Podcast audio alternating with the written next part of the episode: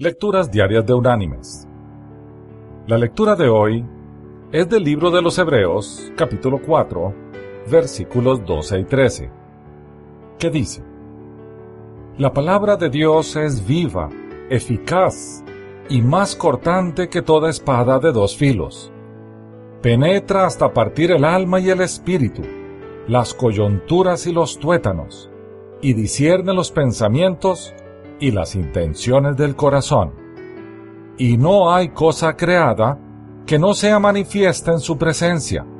Antes bien, todas las cosas están desnudas y abiertas a los ojos de aquel a quien tenemos que dar cuenta. Y la reflexión de este día se llama Métela en tu corazón. En mi corazón he guardado tus dichos, para no pecar contra ti dijo el salmista. Según un predicador escocés, guardar la palabra en el corazón es meter una cosa buena en un buen lugar para un buen fin. A lo largo de cada día, metemos en nuestro corazón envidia, codicia, rencor, desánimo, tristeza y desesperanza.